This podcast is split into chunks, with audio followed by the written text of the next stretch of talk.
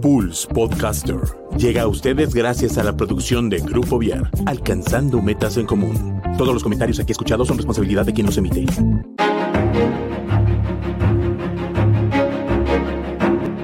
Esto es Zona de Arte. Muy buenas tardes, noches, bienvenidos una semana más a Zona de Arte. Yo soy María Martínez y el día de hoy nos encontramos con nada más y nada menos que mi queridísimo, muy, muy, muy estimado, chulada de persona, Cristóbal Ramírez. Cris, ¿cómo estás? Bienvenido. Muchísimas gracias, María. Qué gusto por la invitación. De veras, no sabes, agradezco mucho la invitación aquí a Zona de Arte. Estoy muy contento de haber, de poder coincidir contigo a la distancia. Esta cosa de, de la pandemia nos ha traído cosas muy buenas, que por esto, por ejemplo, esta es una de, de esas cosas. Teníamos cuánto que no nos veíamos físicamente tú y yo, y sin embargo, mira, ahora aquí ya la distancia, te lo agradezco muchísimo yo y también por la invitación y listísimos para, para platicar. Ay, no, pues pues muchas gracias y al contrario, o sea, tu agenda, ahorita me estaba contando Cris sus proyectos, que ahorita nos va a contar también de ellos. No, hombre, yo le dije, con razón, con razón no nos hemos podido ver pero no, muchas, muchas gracias por regalarnos estos minutos. Aprovecho también para disculparme tanto con Cristóbal como con, con, nuestro público, porque la semana pasada tuvimos que posponer esta entrevista, porque les platico que tuve un problema con mi carro, todo bien, todo bien, no pasó nada, y todos estamos bien, pero, pero ya hacia la mera hora yo, perdón, no voy a poder llegar. Entonces, pero muchísimas gracias por, por desocupar tu agenda para esta semana y pues aquí andamos. No, no te preocupes, yo sé. Mira, decían eh, cuando tuve la oportunidad de andar de vago por Hawái, decían, hay, hay, hay tres cosas que nosotros no controlamos. El clima, el tráfico y el internet. Entonces, las cosas pasan y mira qué bueno, qué bueno. Y hay que empezarnos a acostumbrar con esta cosa del tráfico porque ya ves todo lo que se nos viene. ¿No? Todo lo que se nos viene. 5 de febrero va a colapsar, pero bueno, vamos a tratar de sobrevivir. Pero mira, nos hemos enfrentado a peores cosas y hemos, como dice, sobrevivido, así que ya veremos cómo le hacemos. ¿Verdad? Qué bueno, cariño. Muchísimas gracias. No, no te preocupes. Además, un accidente vial es un accidente vial. Qué bueno que estás bien. Yo estaba más preocupado por ti, por tu carro, que tú. Ay, no, no, no. Ya luego les contaremos todo, todo lo que pasó, pero, pero bueno, muchas gracias a todos por, por, por disculparme. Y bueno, Cris, pues ya que estamos aquí, cuéntanos. Yo te conozco muy bien y, te admiro mucho y te quiero mucho, pero muchas personas no te conocen y sí deberían hacerlo. Así que cuéntanos quién eres, qué haces, a qué te dedicas, por qué escogiste lo que haces, porque además Chris no solo es, bueno en una cosa, sino que además es como polifacético. Entonces, cuéntanos un poquito sobre ti. Ay, mira, me, me comprometes mucho con tu público, pero bueno, vamos a tratar de hacerlo bien. Dice, dice el muy conocido refrán, que además a mí me gusta mucho repetirlo, decir, no soy bueno en todo, pero sí soy bueno en todo lo que hago. Oh. eh, yo, mi formación básica, María, es de actor. Soy actor egresado de la Facultad de Bellas Artes, ahora Facultad de Artes de la Universidad Autónoma de Querétaro, y la actuación me lleva curiosamente a la danza hacer danza contemporánea de manera profesional. Después de hacer danza, decido apasionarme por otra de las cosas que es mi, mi mayor pasión después del teatro y la danza, es dar clases. Soy docente, también doy clases de historia del arte, de estética, expresión corporal, actuación, danza para danza, actores, coreografía, coreografía, etcétera, etcétera, etcétera. Y después decido hacer estudios de maestría en arte eh, donde descubro que la historia del arte es otra de mis grandes pasiones. Y eh, ahorita tengo el doctorado ahí detenido un poco eh, para, para, poder seguir y pues seguir trabajando. ¿Cómo decido yo empezar este camino? Híjole, desde bien chiquito. Ah, ayer. Claro que sí, hace un par de años, ¿no? Sí, ayer.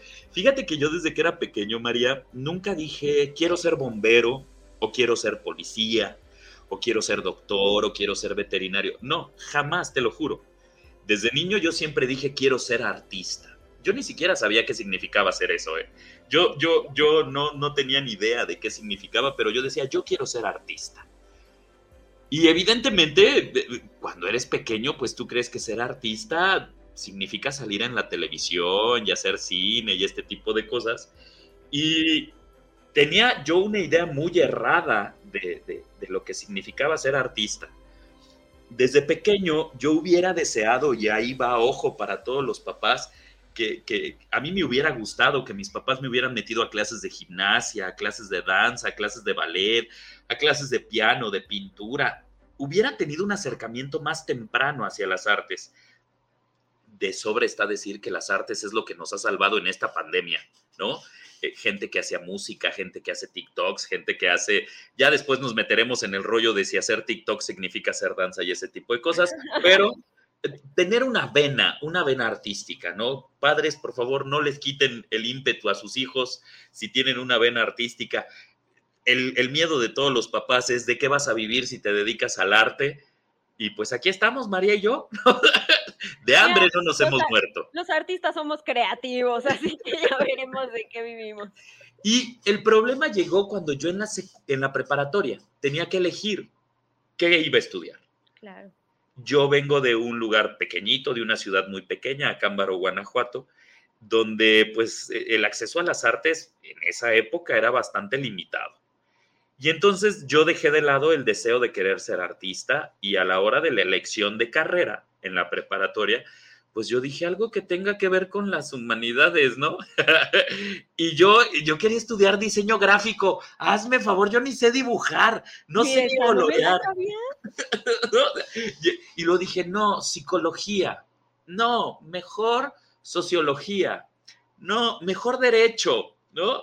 O sea, yo andaba bien perdido, pero yo sabía que tenía que ser algo de las artes, de humanidades.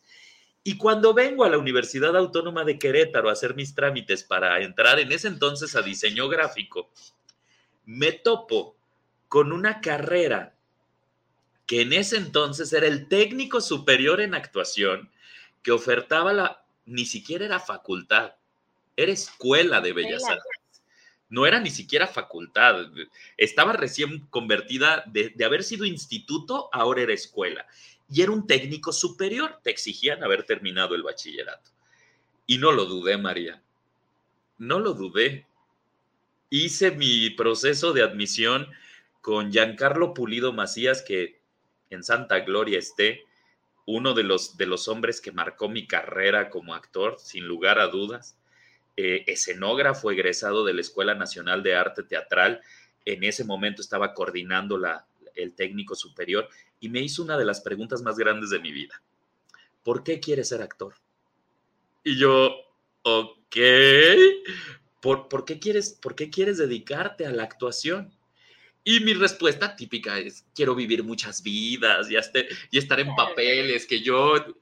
Y se rió de mí con una sonrisa tan, tan noble y me dice, es que el teatro no te esconde, el teatro te encuentra el teatro te obliga a descubrirte. Y en ese momento, María, dije, de aquí soy. Te lo juro, regresé a la casa y se me armó la, la, rebambaramba con mis papás. ¿eh? sí, claro, no, terrible, terrible, terrible. Mis papás no querían que estudiara yo actuación, jamás. Lo típico que se piensa en ese momento, ¿no? Eres gay, ya te volteaste, vas a terminar drogadicto, no, no, no, de eso no se puede vivir, a qué te vas a dedicar, cómo vas a sobrevivir, ¿no? Fue terrible, fue terrible. E-, e-, me pusieron muchas trabas mis papás y entre ellas fue la de tú te vas a ser responsable de tu carrera entonces. Y como dice esta canción de esta venezolana, ¿no? me fui. con mi cabeza llena de dudas, pero me fui. Y me costó mucho trabajo, María, empezar, ¿no? En una ciudad. O sea, entonces fuiste tú solito contra el mundo. Sí, solito contra el mundo, solo contra el mundo. Y yo veía si comías, si bebías, si dormías, y este exceso de libertad también es cierto, lleva, va, va de la mano de una enorme responsabilidad. Totalmente. Que los chicos de hoy en día necesitan aprender a vivir necesitan salir a darse unos golpes con la vida y ver que no todo es gratis, ¿no? Y que las cosas que valen la pena cuestan. Claro. No hay nada gratis en esta vida. No hay nada gratis en esta vida. Y es bien curioso porque durante todo el tiempo que estudié, sí me llené de muchas dudas. Muchas dudas, pero yo decía, para atrás ni para agarrar impulso. Para atrás ni para agarrar impulso, ¿no? Eh, eh, yo decía, sí, es lo que quiero. Me subía a un escenario y decía, sí, claro que sí. Tan es así, María, que hoy en día estoy cierto que el mundo se cambia desde dos lugares, desde un escenario y desde un salón de clases. Apuesto lo que quieras a que el mundo se puede cambiar desde un escenario o desde un salón de clases. Y soy de los pocos afortunados que vive de hacer lo que ama. De los pocos afortunados en este país. No digo que, ya sabes, ¿no? O sea, eh, eh, me tocaron experiencias súper crueles de todo. O sea, de decir, órale, ¿quieres el papel? Pues este, aflojando el cuerpo y soltando el llanto y la caricia, si quieres el papel. Y yo decía, no, no quiero el papel. Muchas gracias, con permiso, no nos marques, nosotros te marcamos. correcto, no, yo me te puedo contar unas historias de terror, de terror, pero sin nombres, ¿no? Entonces no nos cuentes. y, y decido, decido estudiar actuación Después de la actuación, empiezo una carrera muy locochona, porque yo cuando termino la carrera de actuación, pues yo era muy gordo, más de lo que soy ahora. cálmese, cálmese, don Gordis. Y entonces... Mira, chulo de precioso, ya sabes. Tú porque me quieres un montón, amigo. Además. Y entonces Ahorita vamos a lanzar una encuesta, te subimos a, Instagram y, vemos. Y ya me consigues, ya me consigues quién, ¿no? Ah, bueno, además si quieres te rifamos, no pasa nada. Me regenteas, hija, sacamos algo para la producción aquí del programa. Me parece perfecto. Resulta que cuando termino de la carrera de actuación, encuentro una invitación con la compañía de danza Grosso Modo Ensamble la compañía de danza representativa de la Facultad de, Bellas Artes y de la Universidad Autónoma de Querétaro, que necesitaban un actor gordo con muy buena voz. dije yo, aquí estoy yo. Apúntenme. Apúntenme. Fui, tal.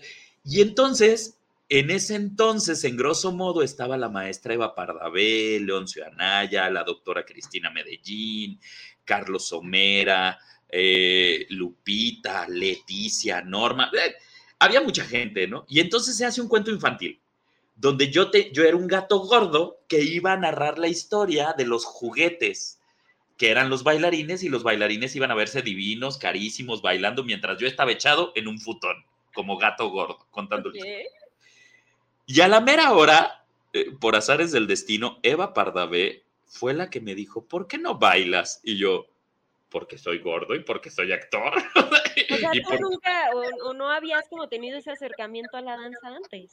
Jamás, jamás, jamás. Y Eva Pardavé me dijo, ven a las clases de danza. Y yo, ah, no, ¿cómo? Y entonces ahí me tienes a mí de 22 años, gordo, casi 100 kilos, rebotando con bailarines que eran divinos, hermosos, Eva Pardavé estaba recién salida del, colegio, del Centro Nacional de Danza Contemporánea, y Eva Pardavé junto con Cristina Medellín eran las eminencias. Y yo rebotaba de un lado para otro. y entonces empiezo a tomar un curso con otra, con una polaca, que también vino a dar clases de danza contemporánea, Agnieszka Laska.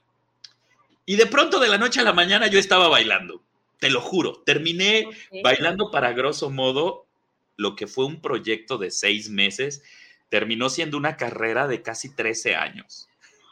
El que no quería porque era actor. El que no, porque además también, María, las artes estaban muy peleadas. Ahorita, actor que no baila, o bailarín que no actúa, o, músico que no canta, o músico que no se trepa al escenario, no es artista completo. En ese entonces las artes estaban muy peleadas, o eras actor o eras bailarín. Los híbridos no quedaban en ningún lado. De hecho, yo soy de los primeros híbridos de la Facultad de Artes que, hace mucha inter y multidisciplina. Y de ahí empecé, tuve, grosso modo, y, la doctora Cristina Medellín me abrieron las puertas para un crecimiento muy grande. eh, aprendí hacer danza contemporánea. En algún momento fui coreógrafo de la compañía, fui codirector de la compañía, tuve eh, intercambios internacionales con la Universidad del Hope College en Michigan, con compañías de Puerto Rico, Chicago. O sea, de pronto fue... O sea, se te abrió el mundo por la danza. Sí, se me abrió el mundo por la danza. De hecho, mi primera presentación en Querétaro no fue de teatro, fue de danza. Ok, ok, Eso es muy, como muy, muy simbólico, ¿no? Y después tuve la oportunidad, María, de trabajar en el teatro con grandes compañías, ser dirigido por grandes personajes. Eh, los primeros que me abrieron la, la, puerta, sin lugar a dudas, pues era Teatro Sol y Luna con Edgar Woto. Después trabajé, he trabajado mucho tiempo con la fábrica teatro, con el señor Alonso Barrera, que me han acogido de una manera donde uno se siente como en familia. Eh, también tuve la oportunidad de trabajar con Miguel Septién, que acaba de recibir el Metro, el premio Metro a Mejor Director en los inicios de la compañía de Ícaro Teatro. Yo estuve ahí con él. Nos volvimos muy buenos amigos cuando él regresó de, su, de, su formación en Boston. He estado trabajando con Manuel Puente en la Facultad de Artes, con Pamela Jiménez, Tere Patlán. O sea, me han abierto las puertas muchas personas en el mundo del teatro y he tenido la fortuna de trabajar con muchas personas, no solo en el ámbito este, eh, del teatro, sino también de, y de la danza, sino también haciendo cine, cortometrajes, mediometrajes. He tenido la oportunidad de, en las producciones de, de Dora Guzmán, o sea, trabajé con Héctor Bonilla, trabajé con Vanessa Bauche, trabajé con Silvia Navarro, con Paula Núñez. O sea, he tenido muy buena suerte, ¿sabes? Muy. Pues no creo que sea suerte, Cris, ¿eh? No creo que sea suerte. Mira, dicen, dicen que estar en el momento indicado, en el lugar indicado y decir sí sé. ya después veo cómo le hago. No, te pero abre, mira, te abre la puerta. O sea, sí se te presentan oportunidades, como dices, el lugar indicado, las personas indicadas y todo. Pero si tú tienes todo eso y no lo sabes hacer, no te sirve de nada. Así que por eso te digo, no creo que sea suerte. Fíjate que eh, he aprendido, creo que actor que cree que ya terminó su formación es actor que truena. Un actor y un bailarín tenemos fecha de caducidad, ¿no? Y tenemos que saber hacer cosas importantes y, tenemos que reconocer nuestros momentos y nuestros tiempos. Yo siempre, siempre trato de no, de no satisfacerme, de decir, ah, ya la hice. No, no. Siempre digo, hay 20 chinos que saben hacerlo mejor que tú. 20 mil chinos que lo saben hacer mejor que tú. Y las nuevas generaciones vienen empujando muy fuerte. Vienen cañonas. Vienen, vienen muy talentosas. También vienen con otro chip que de pronto tendríamos que discutir ampliamente sobre otros grandes. No te preocupes, tenemos otros programas para ¿verdad? ¿Qué, ¿Qué pasa con estos muchachos que, que, ay, no, no, no, no, no? Yo de pronto sufro mucho cuando doy clases, porque las nuevas generaciones son todo un reto.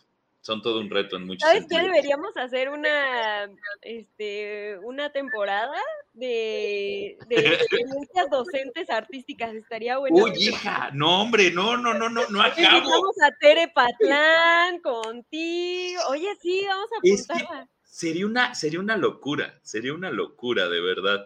Y, y bueno, eh, abro, empiezo a hacer teatro, empiezo a hacer danza, me mantengo en este, en este, en este numerito y luego de pronto pues tienes que vivir de algo, ¿no?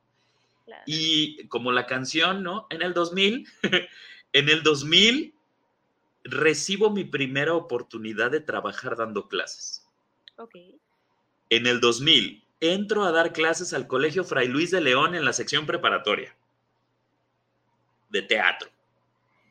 Y desde el primero de septiembre del 2000 hasta hoy, 15 de junio del 2022, no he dejado de dar clases en todos esos años en los ciclos escolares.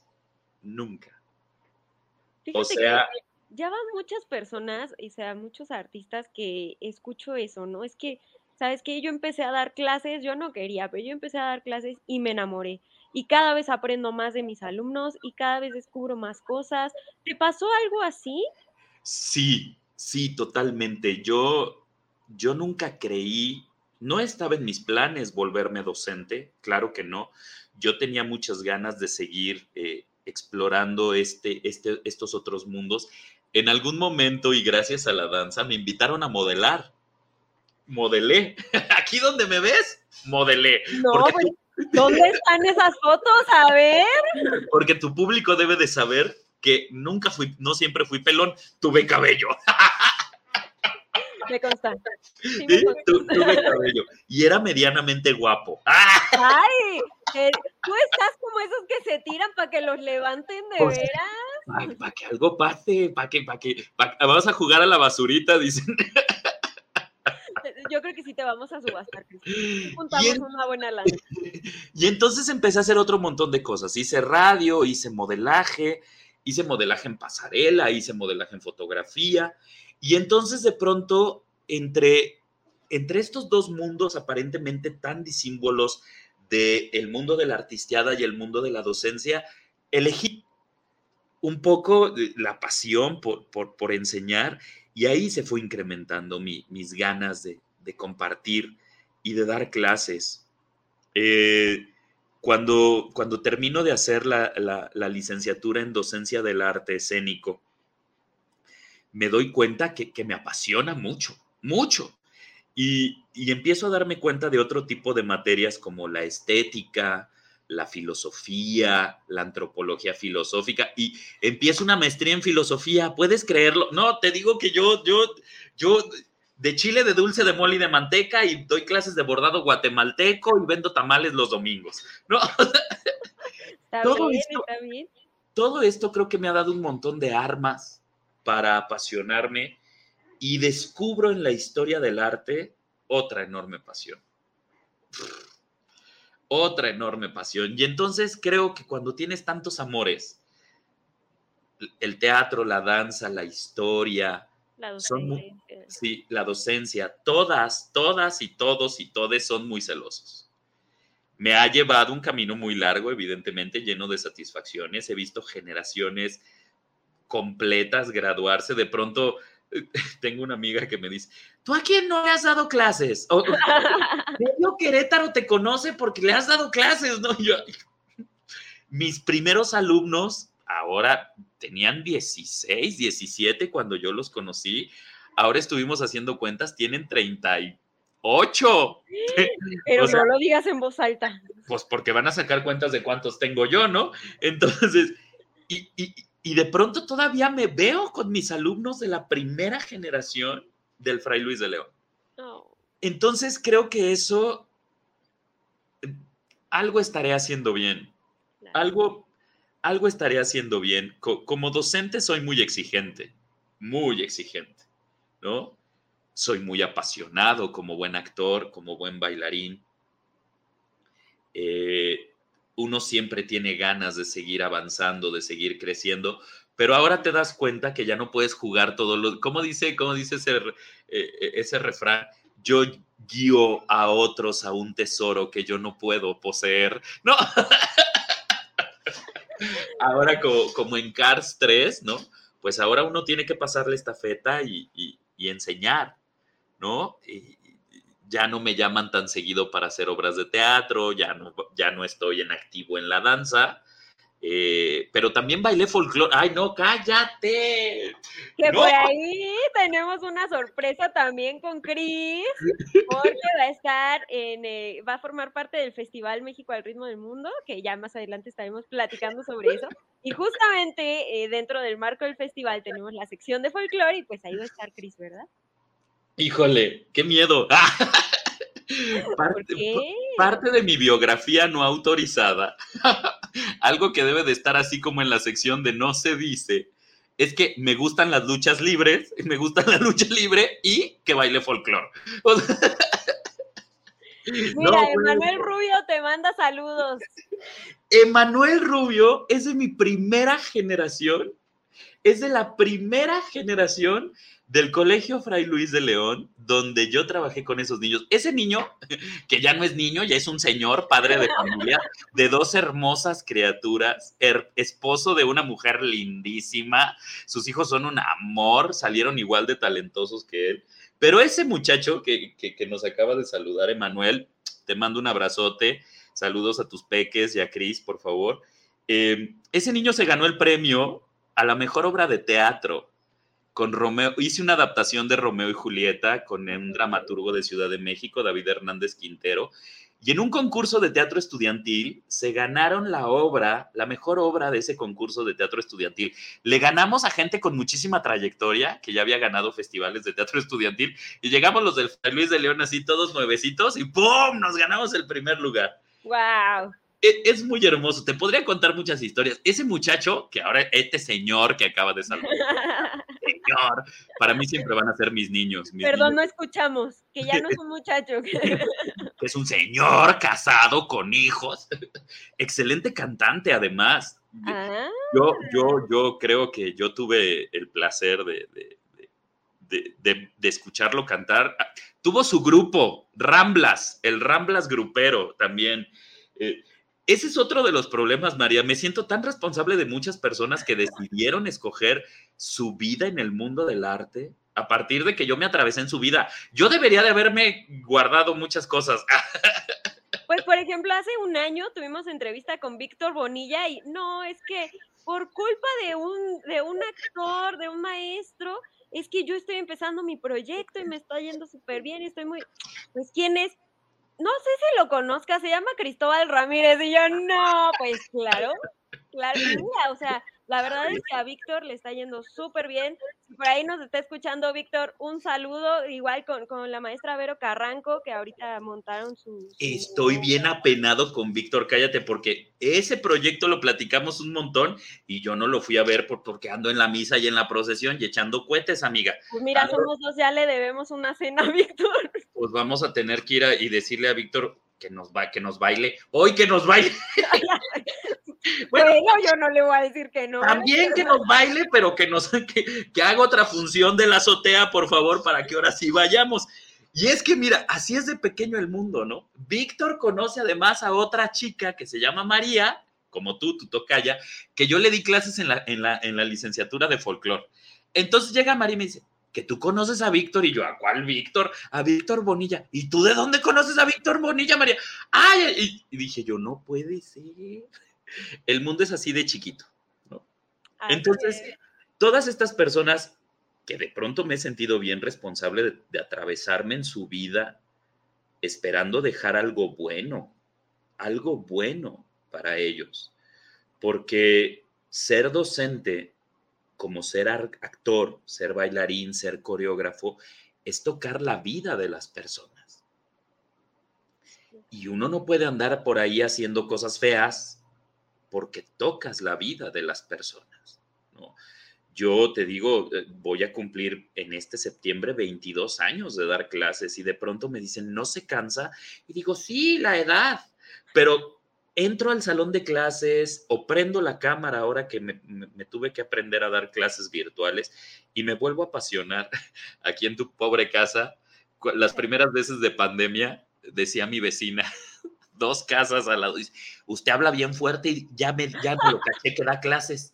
De, se oyen unas clases bien interesantes, porque ya sabes, yo acá bien intenso. la y la señora tomando clases, ¿no? Intenseo mucho, dicen. Yo no sé si eso sea bueno o malo, María.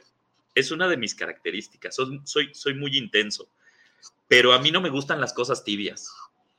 ¿No? Ni el amor, ni la cerveza, ni las personas, ni las clases, ni el teatro, ni la danza puede ser tibio, ¿no? Ni los abrazos. O lo haces con toda la pasión del mundo, o mejor no lo hagas. Eh, ha sido bien complicado mi andar, ¿no? Ahorita se me ocurrió, cállate, voy a aprovechar tu espacio, zona de arte, y aquí este, todo lo que estamos haciendo, ¿no? En Pulse, ¿no?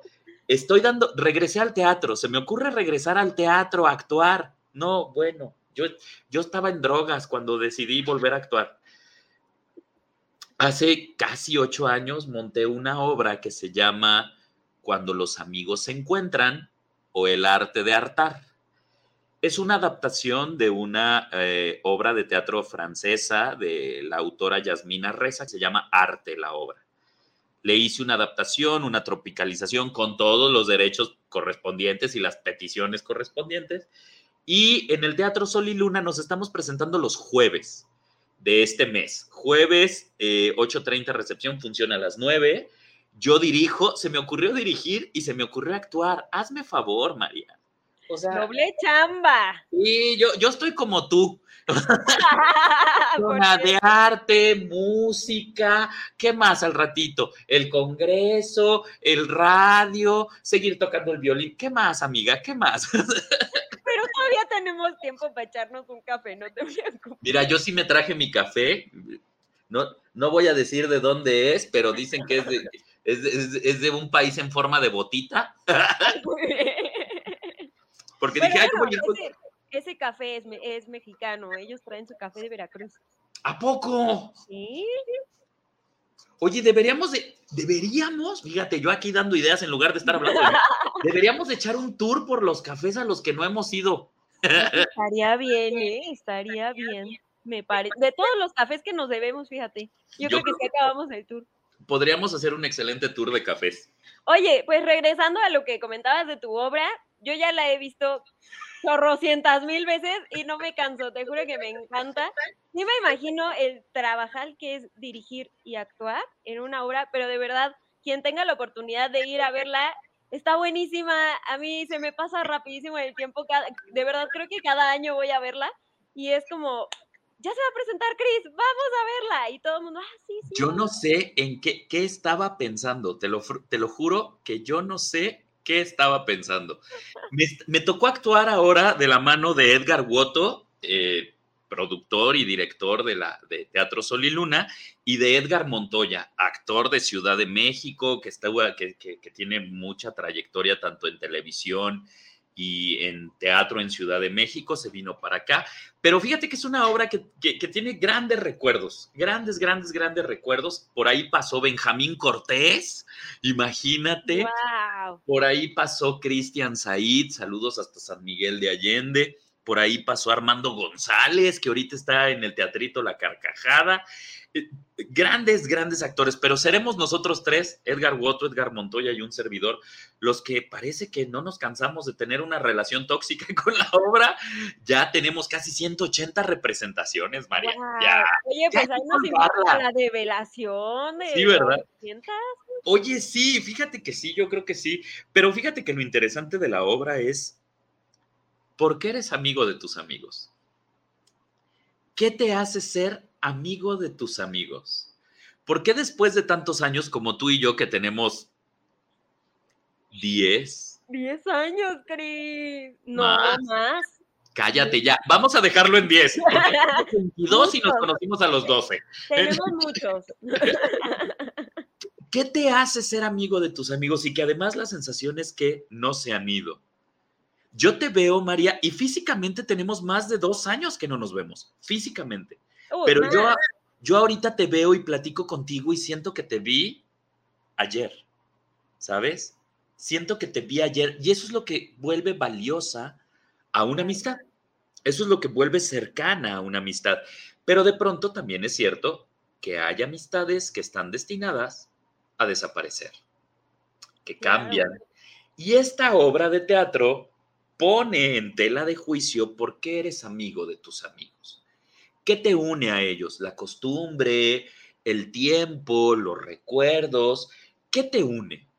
Y bueno, son tres personalidades muy hermosas. Los tres personajes que, que están ahí es este, Sergio, Marcos e Iván.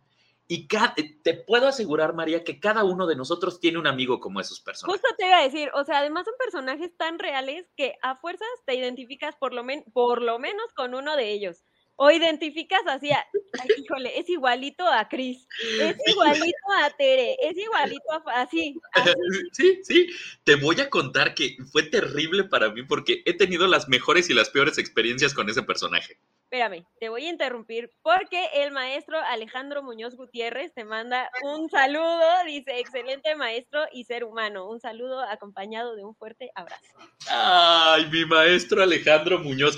No, bueno, yo soy el que está en deuda con ese señor. Imagínate. todo Querétaro, no te preocupes. Imagínate que ese señor, excelente músico, miembro de la estudiantina de Querétaro, que le cantó al Papa, van como 20 papas a los que les canta este señor en la estudiantina, ¿no? Y este señor un día atraviesa el salón y se sienta a tomar clases conmigo. Yo lo veo y le digo, maestro, ¿qué le voy a enseñar yo? ¿Yo qué le voy a enseñar? Yo soy el que tiene que aprender de usted. Y el maestro Alejandro, con toda esa bondad en su corazón, Dice, no, maestro, yo tengo que aprender de usted. ¡Ay! El compromiso, María. Claro. Ahora es uno de mis personajes favoritos, ese señor. Maestro Alejandro, muchos abrazos, muchos besos. Me regaló una colección completa de libros de historia. Cállate los ojos. Yo no sé. ¿Cuándo me invitas a ver? Ni, se la quería recibir. Me regaló una colección completa que aquí está en mi biblioteca. Es de, de las cosas así que dices, no, maestro, no lo puedo recibir primo de Fred. No, bueno, el maestro. Al maestro Cristóbal, un gusto escucharlo. No, pero puro alumno. Este muchacho se está graduando ya ahorita. Este muchacho ya se está graduando. Pues ya ves cómo si te están levantando ahora que te tiras. Este muchacho también se está graduando, excelente bailarín. Por cierto, tengo un proyecto atorado con este hombre de una danza del rebozo porque como parte de mi biografía no autorizada, eso y que me gustan las luchas, que hice folclore en algún momento de la vida, este maestro, el maestro Efren, me invita a en algún momento a hacer, eh, pues a tratar de hacer una colaboración, no como las de OnlyFans, que también andamos aquí, respire el OnlyFans, Marce, ¿no? Este, me invita y me da la idea de hacer una coreografía con rebozo, ¿no? Y ahí estamos haciendo el proyecto, tenemos varias cosas que salieron muy interesantes y, monté una coreografía de rebozo con los chicos de la carrera de actuación. Te digo que yo le hago a todo. Ay, no, de veras. No, no, no, no le hago a todo. Vayan a pensar. Por favor, eh, aclara, aclara. No, pero, o sea, lo que les decía al inicio es, es polifacético aquí mi amigo Cristóbal. Fíjate que ha sido, ha sido una bendición muy grande estar en este camino. Eh, uno no podría hablar de tantas cosas buenas sin haber puesto también en algún momento las cosas malas, ¿sabes? Eh, he tenido que aprender en algunas ocasiones a la mala eh, y me he topado pues con experiencias que no quisiera haberme topado, ¿no? pero yo creo que eso es lo que enriquece el, el aprendizaje eh, cuando, cuando, cuando tienes algo en contra, yo soy el menos indicado para decir, tómalo por el lado positivo. No, yo me enojo. Ya bien. me vuelvo el demonio de Tasmania. Pero esas son las cosas súper interesantes, ¿no? Agradezco mucho las oportunidades que me ha brindado el teatro, la danza, la danza folclórica. Sin haber yo hecho folclore, no hubiera podido eh, conocer lugares del mundo, ¿sabes? Y representar a México con la danza folclórica en países como Hawái, la República Checa, Carlo Vivari, la Patagonia Argentina, Chile, Costa Rica, que el folclore es una de las cosas más apreciadas fuera de nuestro país, curiosamente.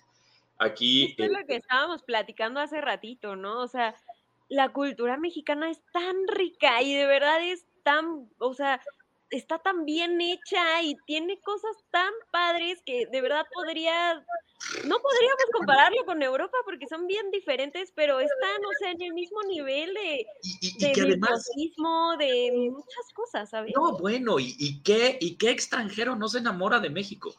De la cultura, de la gente, de la gastronomía, de la historia, la historia ancestral, la historia moderna, los cantantes, los actores, y, es en serio, ¿no? Ya tendríamos que entrar en el tema, si tú quieres, en algún momento del malinchismo, pero yo agradezco mucho las oportunidades que en su momento el folclore me brindó. Hay muchas cosas con las que coincido, hay muchas cosas que defiendo, ¿no? Eh, me choca que les digan bailables y yo, ¡ay! Cada que... los bailables, yo, ¡Danza! ¡Danza! Te da algo. Es que cuando te dicen, a ver, eres actor, a ver, llora. A ver, María, tú que eres músico, toca, ¿no? Ah, me choca ir así con mi violín, yo no sé, voy a comer o algo. A ver, saca el violín. A ver, eres bailarina, échate unos pasitos, ¿no? E, e, es otra de las cosas tan crueles, en cierta medida, de la, de la percepción errada de este país sobre las artes, ¿no? Eh, de sobre está decirte a ti lo complicado que es, ¿no? Y el valor que se debe de tomar y de tener para decir, quiero ser actor, quiero ser cantante, quiero ser bailarín, quiero ser pintor, quiero ser escultor, ¿no? Y quiero ser músico. Uy, no, ¿de qué vas a vivir? Es la primera pregunta que nos hacen los padres, ¿no? Y, y, de pronto tendríamos que decirles eh, esta frase, si tú quieres, tan cliché, tan, tan sobada, ¿no? Voy, voy a sobrevivir, voy a sobrevivir de lo que amo, ¿no? Voy a ser un actor tal vez sin dinero, pero... Y no quiero decir con esto que no haya cómo. Sí, claro, ser docente y ser actor está entre las 20 peores carreras a elegir en este país. No lo digo yo, lo dice Excelsior, ¿no? El periódico Excelsior publicó esto y la jornada, ¿no? Actor y bailarín y docente está entre las peores 20 carreras a escoger. Pero también es cierto que tendríamos que poner en tela de juicio el nivel de satisfacción. A ojo, muchos, he tenido muchos alumnos que me dicen gracias por hacerme y darme cuenta que esto no era lo mío. y, tengo alumnos que después de haber terminado la carrera en actuación dicen, no, lo mío es la contabilidad. Y perdí cuatro años de la licenciatura, pero ahora soy un contador feliz. Ah, ok. O tengo chicas que decidieron, ¿sabes qué? No, lo mío no es, da, es hacer danza, lo mío es el mundo fitness y ahora me dedico al fisicoculturismo. Y no quiero hacer danza. Y dices, wow, ¿no? O sea, también creo que lo importante cuando, cuando te dedicas a esto es ayudarle a encontrar a los demás su camino. Pero fíjate lo que te dijo el maestro cuando fuiste a sacar tu ficha de inscripción, que el teatro te encuentra.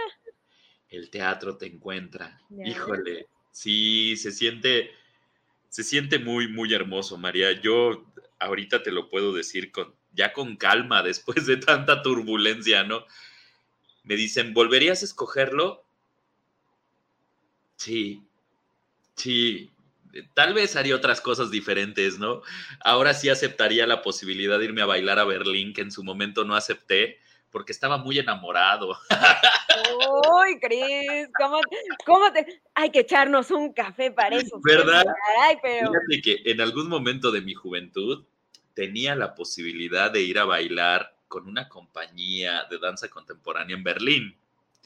Y no fui, porque estaba muy enamorado. ¿Qué te digo, mijo? Pues Así nos pasa cuando, pero ya, ya cuando crecemos es como, ¿por qué no lo hice? ¿Sabes? ¿Por qué no lo hice? Pero fíjate que veía una película que decía, años, amores, amantes y copas de vino son cosas que no se deben contar. Solo se deben disfrutar. Entonces, ah, ¿qué le diría yo a alguien que está empezando en este camino, que es un camino azaroso?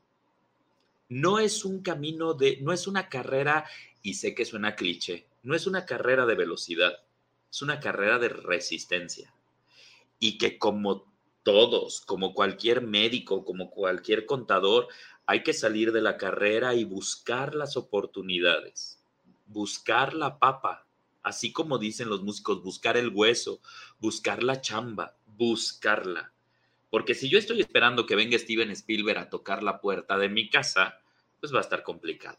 ¿no? Claro, pero yo creo que lo que acabas de decir, o sea, eso en cualquier carrera artística y en cualquier carrera de cualquier otra cosa, o sea, no creo, o, no he conocido yo por lo menos un médico que como dices, ya terminé la carrera, voy a esperar en mi casa sentadito a que me toque en la puerta, oye, ¿quieres ser el director del Hospital General? O sea... Sí, ¿no? Y, es una carrera de constante preparación y, de, y llena de desafíos, llena de desafíos. Por ejemplo, cuando das clase, pues bueno, tienes la seguridad si tú quieres de un salón de clases, pero cuando eres actor, tienes que cuidar tu cuerpo, tu voz, eh, ir a los castings, cuando eres bailarín te tienes que entrenar, cuidarte de las lesiones, o sea, cuando eres músico tienes que cuidar tu voz, tus dedos, tú que eres violinista, ¿cuánto valen tus dedos, María? ¿Cuánto valen tus dedos? ¿Cuánto valen los dedos de un pintor? ¿Cuánto valen los dedos de un escultor? ¿No? ¿Cuánto valen los, o sea, los pies de un bailarín? ¿Cuánto vale la voz? ¿No? Y muchos maestros aquí de Querétaro coincidimos en eso, ¿no? Eh, recuerdo eh, a la maestra eh, Vero Carranco en el sótano, decía, nada vale más que tu cuerpo. Y yo decía, sí, claro, sí, señora, tiene usted toda la razón, ¿no? Y, le, aprendes a todo mundo, ¿no? De, los grandes, hay que aprender de los grandes y también de los que no. ¿Qué es lo que no se debe de hacer? Anduve por este camino, he andado por este camino con las mieles y con las hieles y yo me he divertido mucho. El teatro te encuentra y te deja entrañables amigos. Tenemos historia. Claudia. ¡Ah!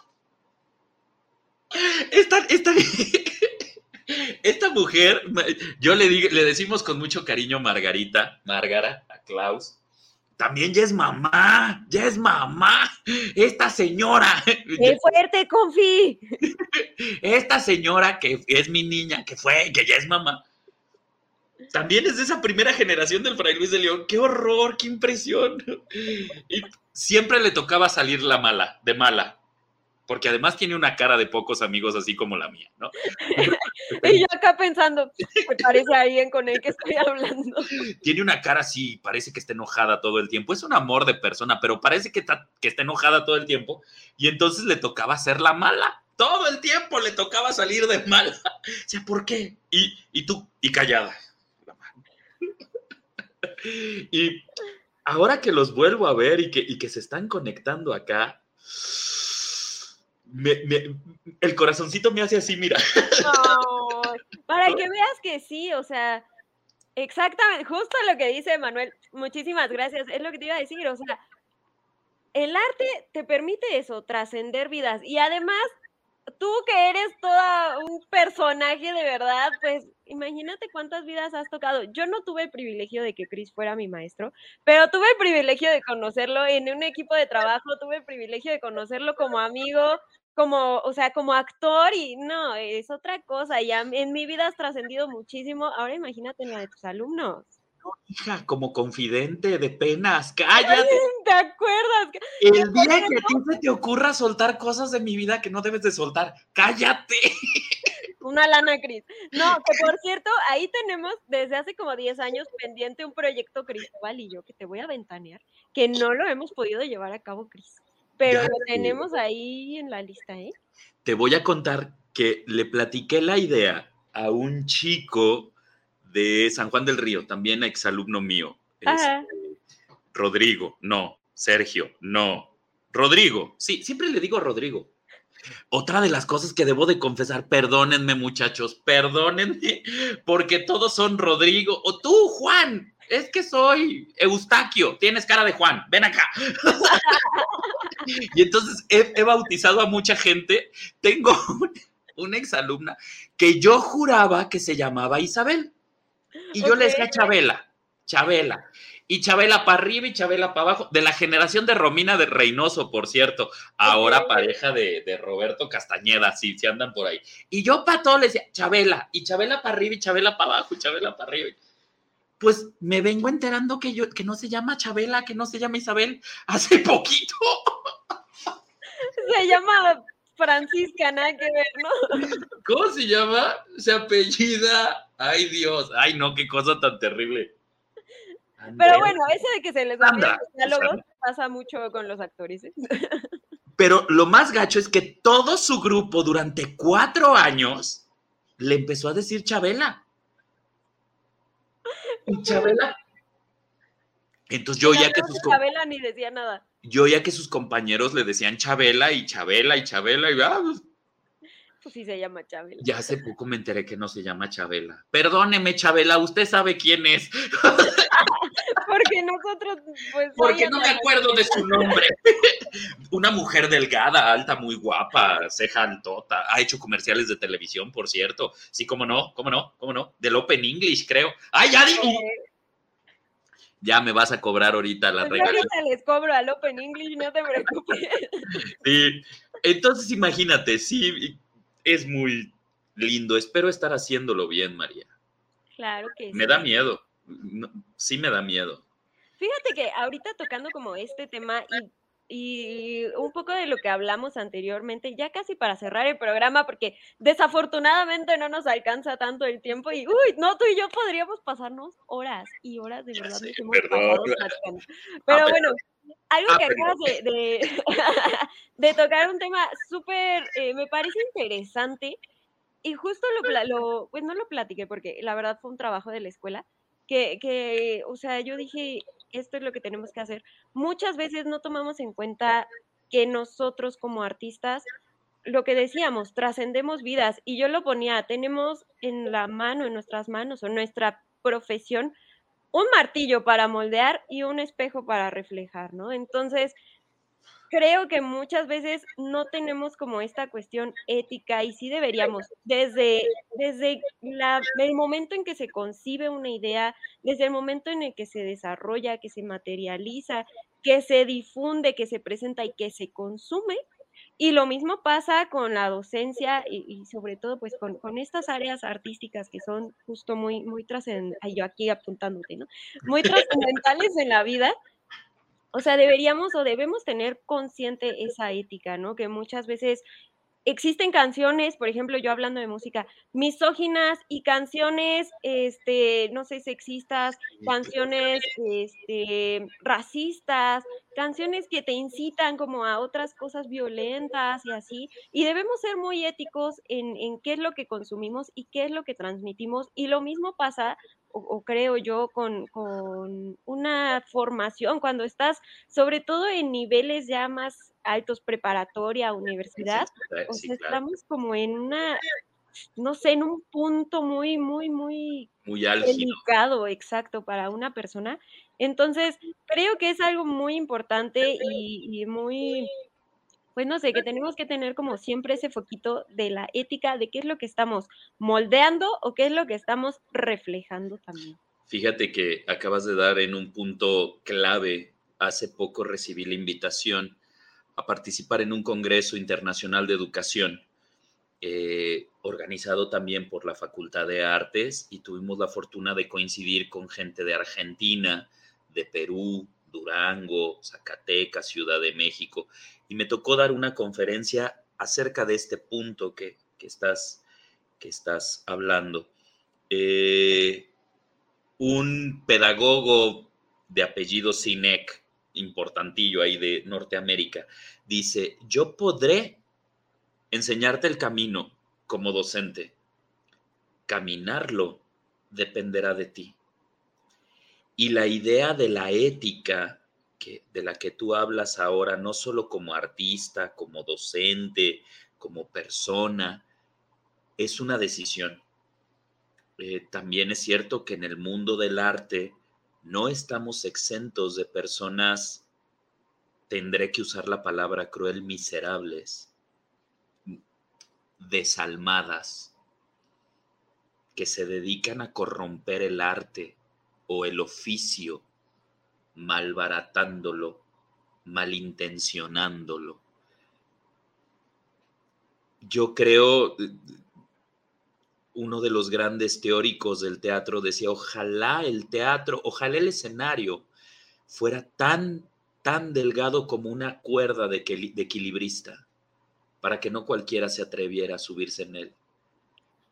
Y cuando hablo de escenario, hablo de este foro, ¿no? Eh, los foros que se tienen, la responsabilidad que tienes tú como comunicóloga a la hora de hacer esto que estamos haciendo ahora, la responsabilidad que tengo a la hora de montar una obra de teatro, de escoger una música, de hacer una pieza coreográfica, la responsabilidad que se tiene con el que te ve y con el que te oye. Y abrir al mismo tiempo estos diálogos. Creo que eh, el diálogo viene esta cosa de, podré no estar de acuerdo con lo que tú dices, pero eso no significa que yo no me abra a escucharte, que yo no me abra a dialogar y a, decir, porque el mundo está hecho de colores, por eso existen, ¿no? Pero si yo creo que solo mi opinión o solo lo que yo hago es lo que es correcto, estamos en un punto de intransigencia álgido y es algo que, estaría padrísimo dejar ahí eh, eh, eh, este punto para poder tener más ganas de seguir platicando. Claro que sí. Mira, tenemos varios puntos porque yo cuando, cuando invité a Cris, le comenté que en, este programa me gusta mucho platicar o me gusta mucho conocer experiencias de personas tanto que nacieron en las artes como personas como tú y yo que crecimos fuera de las artes y empezamos a lo que la gente normal diría tarde. ¿sabes? Entonces, ese tema también me gustaría tocarlo. Eh, ahorita ya no nos dio tiempo porque pues somos rechismosos tú y yo. y se nos fue. Va a decir tu productor, no dijeron nada. nada de lo que estaba planeado se dijo. Ay, dispénseme, señor productor. No, pero, pero bien dijiste para dejar una, una, un opus dos de esta entrevista. Entonces, este, me gustaría que tocáramos ese tema y justo de lo que acabábamos de, platicar. Mira, ya nos mandó felicitar nuestro productor Miguel ah. Qué, qué excelente programa. Muchas, muchas gracias. Así que vamos a tener una segunda parte. Claro que sí. Para platicar de muchísimas cosas, muchísimos temas que, que de todo nuestro chisme creo que se pueden rescatar también y profundizar en muchos de ellos. Y además tenemos que platicar de, este, con Chris acerca de México al ritmo del mundo, que ya vamos a empezar ahora sí, así con el Mega Punch, porque en agosto empieza la primera convocatoria, van a ser tres convocatorias, la primera es en agosto, así que estén al pendientes. Chris va a ser parte de nuestra eh, plantilla de invitados, por ahí vamos a tener sorpresas y actividades con él. Y pues, pues nada, Vamos a dejarla hasta aquí, Cris, porque ya se nos acabó el tiempo, pero de verdad, muchísimas, muchísimas gracias por regalarnos estos, estos minutos, por abrirnos un espacio en tu agenda y sobre todo ahorita que es fin de semestre, o sea, no, no, no, ya, ya, sé cómo están los maestros. Ya sé, muchísimas gracias, María. No, espera, antes de que te me vayas, platícanos rápido, ya nos contaste del de, arte de, de hartar, de, ¿Mm?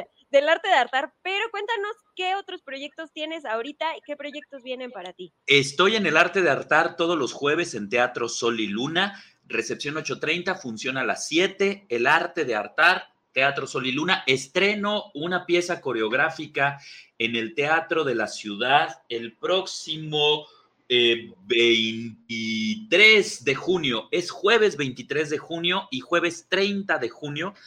También hay función de danza, un par de piezas coreográficas mías. Y después de ahí tengo que estar en tu congreso. Y soy China libre, soy agente libre. Yo muy bien. Están de testigos que ya va a tener tiempo libre para hacer nuestro proyecto, ¿eh? ya está, ya se dijo. Ya está grabado, Cris, ¿eh? Mira, Miguel está de testigo. podemos invitar, podemos invitar a Fer, Fer Olvera, es una excelente cantante de teatro musical también, entonces por ahí vamos a, estar dando noticias, esperemos muy pronto de, algún proyecto que tengamos. Ya está, muchísimas gracias por la invitación, Zona de Arte, muchísimas gracias a Pulse, muchísimas gracias a tu producer, muchísimas gracias por este encuentro, María. No, hombre, pues gracias a ti. Miguel, Miguel Olvera, muchísimas gracias porque siempre nos está apoyando aquí con la producción. Y pues nada, los esperamos la siguiente semana. Yo soy María Martínez y esto fue Zona de Arte. Adiós. Adiós. Esto fue Zona de Arte. Escucha nuestra siguiente emisión y síguenos en redes sociales como Zona de Arte.